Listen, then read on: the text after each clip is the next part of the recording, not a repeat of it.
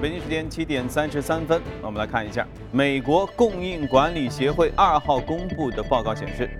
十月份，美国制造业连续第三十四个月在扩张，但是扩张的速度比日前都要开始放缓了。报告显示，十月份美国制造业的采购经理人指数从月前啊前月的五十点二降至了五十点一，这是为二零一三年五月份以来的一个最低的水平。近期公布的其他数据也显示，美国经济出现了一个放缓的迹象。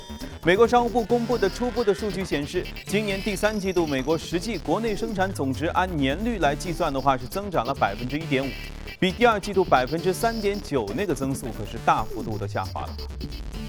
欧洲制造业的数据同样是好于预期。根据编纂机构马基特公布的最新的数据显示，欧元区十月份的制造业采购经理人指数是五十二点三，这好于市场的预期。而分国家而言，德国十月的制造业的 PMI 中值是五十二点一。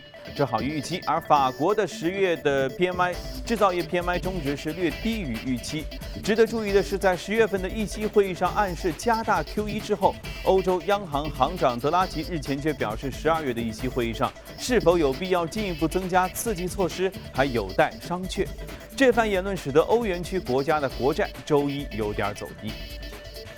美国商品期货交易委员会最新公布的周度的持仓报告显示，由于短期啊预期美联储十二月可能会加息，并且引发美元走强，那么对冲基金等等大型机构投资者上周都看跌欧元、日元的情绪啊有升温，所以持有两者的净空仓位创下了今年八月份以来的最高值，持有的黄金、原油净多仓位也出现了下滑。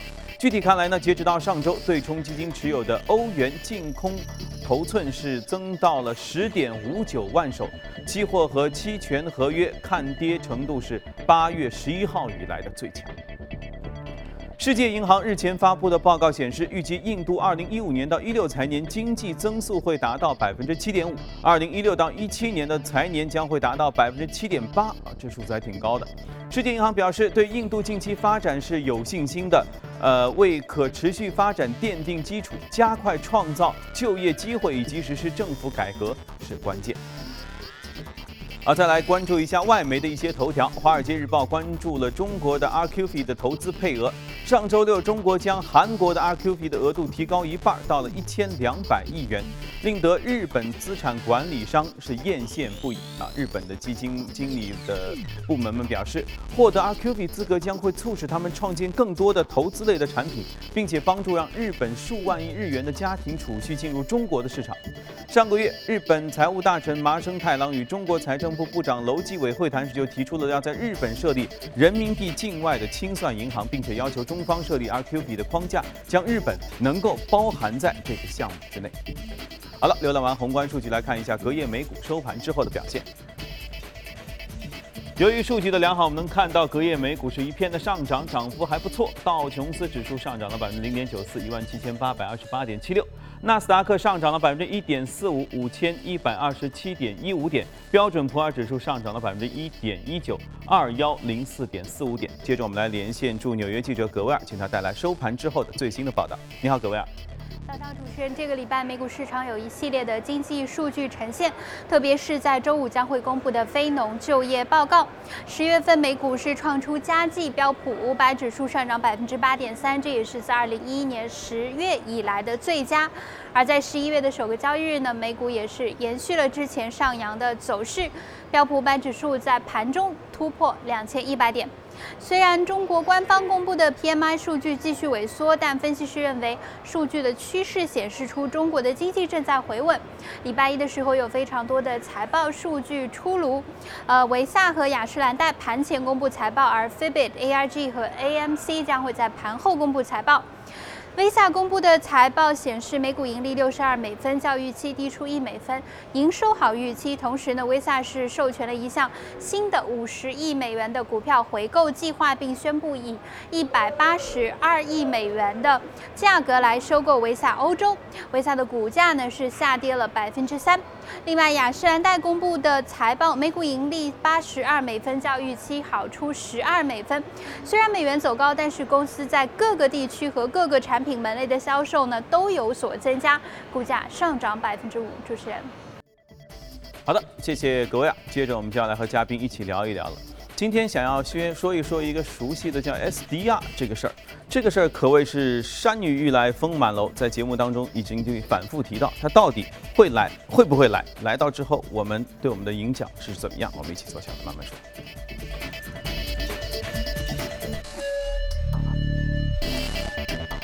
好，今天我们请来是国泰基金的基金经理吴向军，向军你好，早上好。这个今年事儿。是不是和往年一样多？我不清楚，但是我个人觉得今年的事儿还挺多的哈，各种各样的期待呀、预期呀、失望啊，或者或者或者欣喜啊。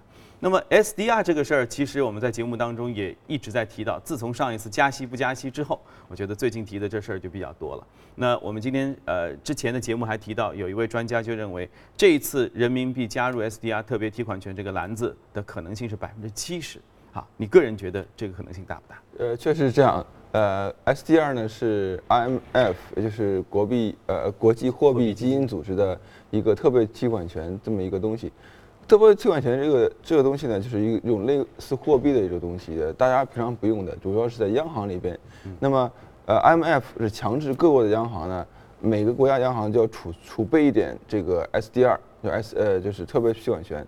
那特别提款权是有四个，现在有四个国家的货币啊，美国。欧元、日元和英镑啊，那么呃，美元是百分之四十，欧元百分之四十，英镑和日元大概分别百分之十左右。那么他们放在了 I IMF，然后呢，IMF 就发行了等额的特别提款权给各国的央行。那么这样的话，就强制各国的央行呢有一定的这呃不同的外汇外汇储备。那么人民币呃加入呃这个特别提款权呢，在十一月份应该是个比较大的概率事件，因为美国呢作为呃国际货币组织的呃货币货币基金组织呢，也是呃表示同意了。那么呃十一月份加入的话呢，呃我个人认为呃应该是百超过百分之七八十这样的一个可能性。那么加入以后有什么样的呃一个影响？对，呃我觉得中国加入以后可能是在。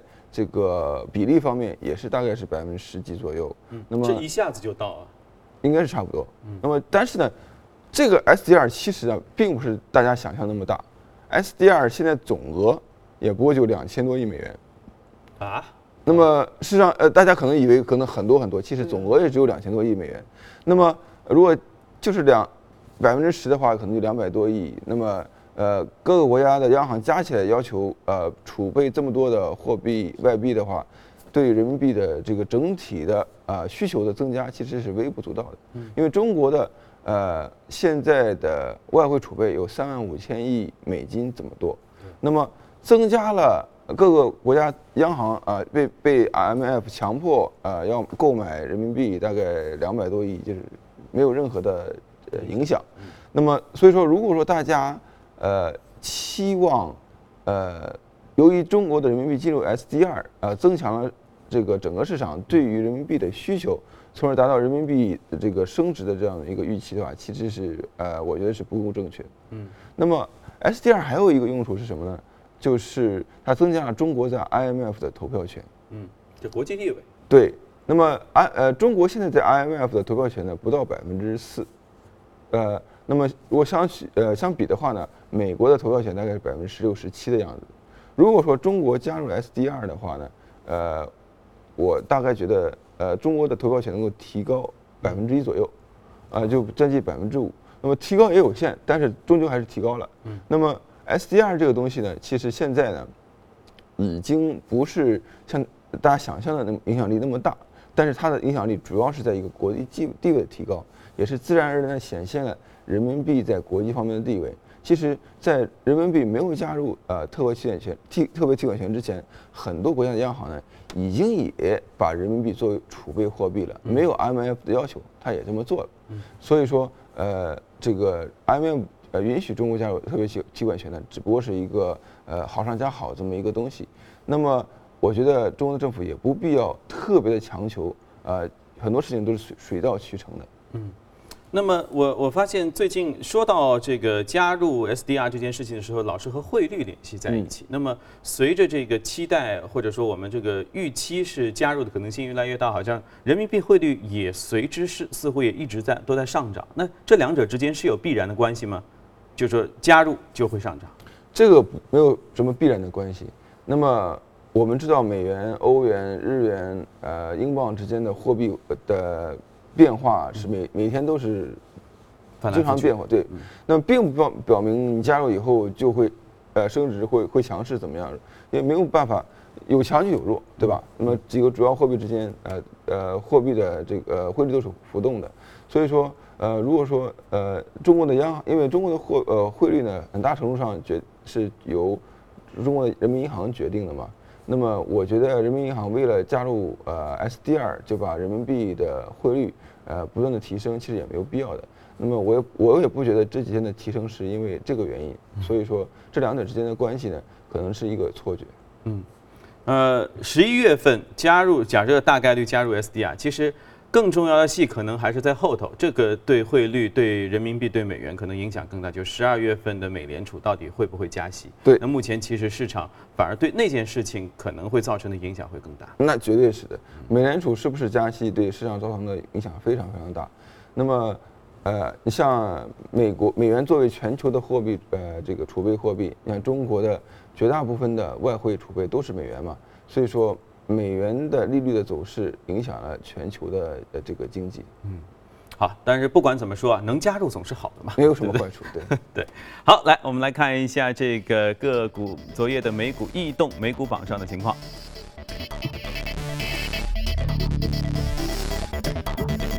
美股榜上行业涨幅方面，健康护理排名最高啊，工业品、基础材料、金融和综合企业排名都挺高。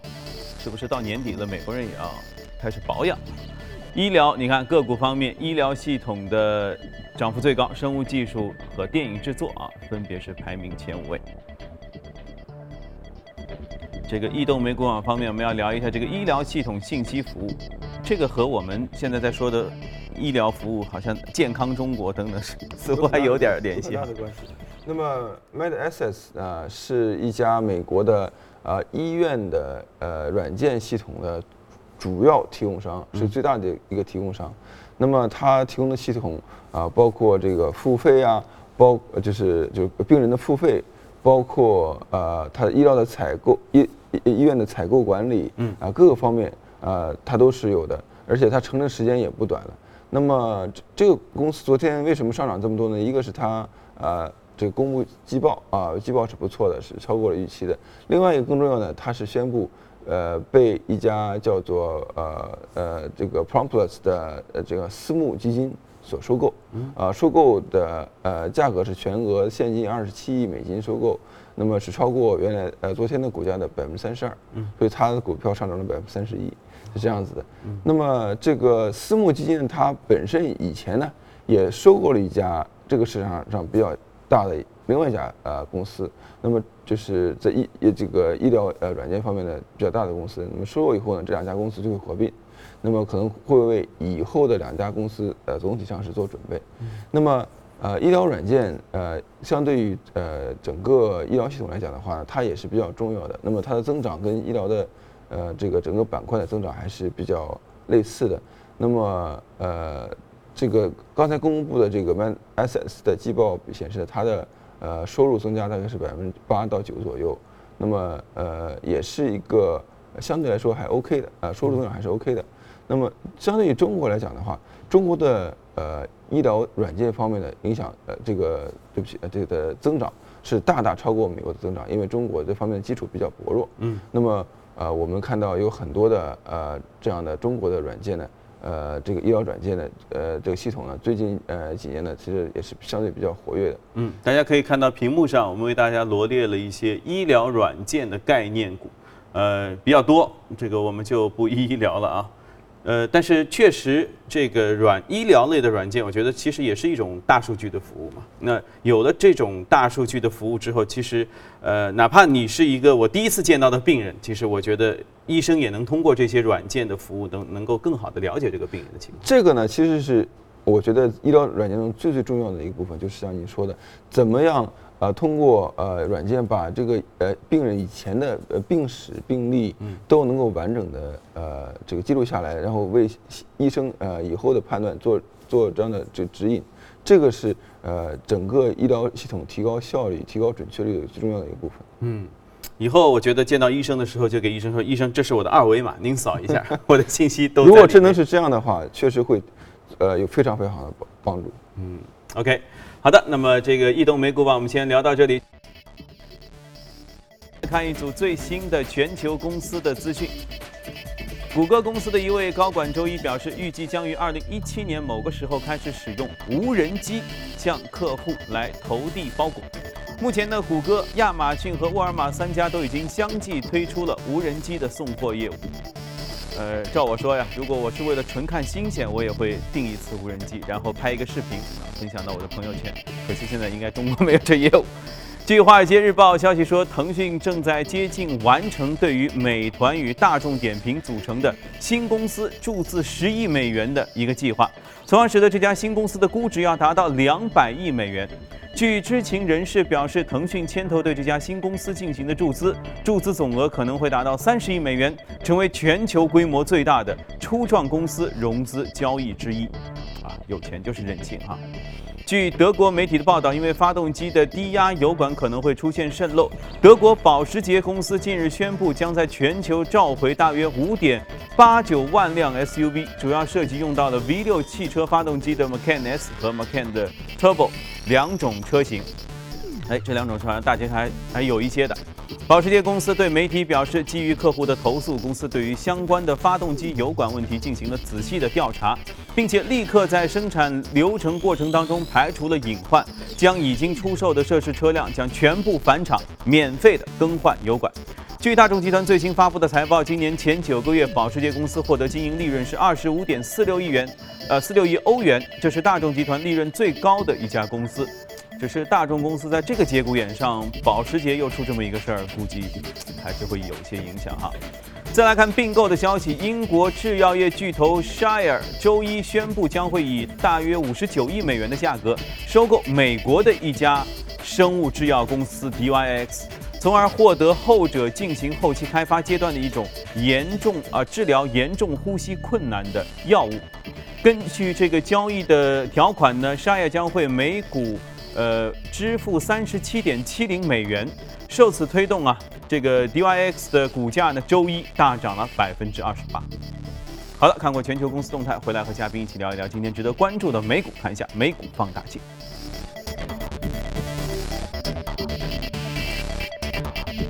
美股放大镜当中，其实都是我们非常熟悉的老面孔哈。金融 Visa 这个，相信大家都知道，你们的信用卡上都会印着这个。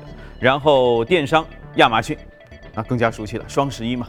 对，亚马逊呢，呃呃，今年以来股价上涨了一倍，正式翻番了。嗯。那么过去呃呃上周吧，亚马逊发布的呃季报显示呢，它的呃这个营收增长超过了百分之三十。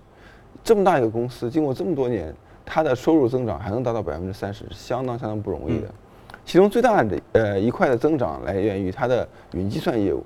云计算业务现在的每个季度的呃它的收入已经达到二十亿美元。我稍微补充一下，大家看到这张图呢。看到为什么绿色的，然后它一个劲儿涨，因为这是这是这是美国的那个习惯，对的，否则你会觉得奇怪。对的，那么呃，外盘呢是绿色是涨，红色是跌的啊。那么呃，这个亚马逊呢，呃，现在已经成为全球最大的云计算公司，在短短两三年，它发展云计算之后呢，就已经成为这么大的一个公司。当然，一方面呢是跟它的这个呃技术实力有关，另外一方面呢也是跟它的客户群体比较庞大有关。但是呃。它的云计算呢，这个上个季度收入增长达到了百分之八十的这个收入增长，非常非常快，而且盈利相当不错，并不见得是高增长的这种呃行业呢，它的盈利一一定不好，这是不对的。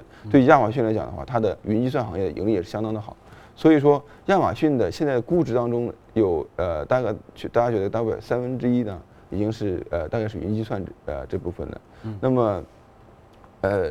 这个一一家做电商的公司突然之间成为云计算的老大，也是让很多人很吃惊的这么一件事情。嗯，所以说，呃，这个是呃科技行业的这个创新，确实是能够在很短的时间内让大家耳目一新。对，而且颠覆者往往来自行业外。对你像料都料不到。亚马逊也是几次颠覆自己了。第一开始是电商卖书。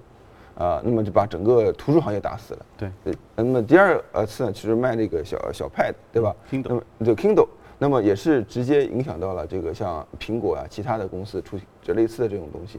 第三次现在呢，又做又做了云计算，就一次一次这样的呃重新的发明，呃，把自己的就是原先的自己推翻，成成为一个新的公司，我觉得这是相当不容易的一个公司。那，还好亚马逊推出的智能手机不太成功，虽然稍微有一些小概念啊，装了四个摄像头什么的，但是，呃，市场反响平平，我看今年就不再再说了。但是我觉得这种多摄像头的这种手机呢，我现在也看到，就是我们现在一般一个手机呢，就只有一个一个摄像头嘛。如果多个摄像头的话，它的拍摄效果确实要比一个摄摄像头要好很多很多。嗯，所以说这个也有可能是以后的一个趋势。嗯好，再看吧。这是 A 股云计算龙头股，我们为大家列出的一些相关的公司，大家可以花一点时间来看一看啊，这些值得关注。OK，那么呃，还有一个我们要聊到的就是大家熟悉的 Visa 这个信用卡。对 Visa，呃，我们呃看到昨天宣布，呃呃这个收购它的欧洲的叫姐妹公司，不是它的子公司。那么，呃，二零零八年以来呢，这个 Visa 是二零零八年三年三月份上市的，上市以来，Visa 的股票呃增加了百分之七百，应该是全球这呃金融行业大型金融股中表现最好的股票了，七百啊！涨了七倍。从零八年三月份到现在涨了七倍，是相当相当的好。那么 Visa 呃，它的就是这个窍诀窍什么？就是不停的整合它的子公司和它的呃这个姊妹公司。那么呃，它就是这次呃以前呢，就是在这次收购以前呢，Visa 的欧洲还是一个独立的公司，它跟 Visa 欧洲之间呢是有一个就是这样的呃收入之间的互换的这么一个协议的。啊，虽然叫同一个名字，但实际上是两家两块牌子。是两块牌子的。那么当然上面写的都是 Visa，对吧？那么但是真正的美国上市的 Visa 呢，只包括美国的业务和全球其他部分的业务。嗯。那现在欧洲进来以后呢，就成为三国呃三呃三个部分，呃大概实力差不多这么一个呃业务，整合以后收入会增加。另外呢，它的它的成本也会也会大幅的削减。嗯。那么 Visa 自己测算呢，就在两年以后，光光仅整合。呃，造成的这种利润增加呢，就会达到百分之八左右。那么，呃，对不起，是他说是百分之十八，百分之十八的利润增长就是就是整合来的。所以我觉得，呃，Visa 以后几年的这个增长还是相当的呃可观。但是我从我个人的一种一种形象和理解角度，他老是不出去找找别人，他老是在自己亲戚之间弄来弄去，是不是？因为是这样子，Visa 卡，这个卡。在全球已经是垄断地位了。我们知道万事达卡也是比较多，就外面没有没有同行，他不可能把万事达卡再去买下买下来，那就垄断。对，万事达卡对他来讲是非常非常小，就是的一个竞争者。那么他不可能，他只有通过整个行业的增长，还有在他和他自己的内部挖钱来达到增长，而不能再去收购。那么这个行业增长确确实最近几年还是比较快的，尤其是在发展中国家，像中国的增长还是相当的快。嗯。我们也为大家罗列了一些信用卡相关的公司啊，相信大家回头等到春节啊、过年啊，呃，出去消费的时候都会和这些发生关联哈，可以提前布局一下。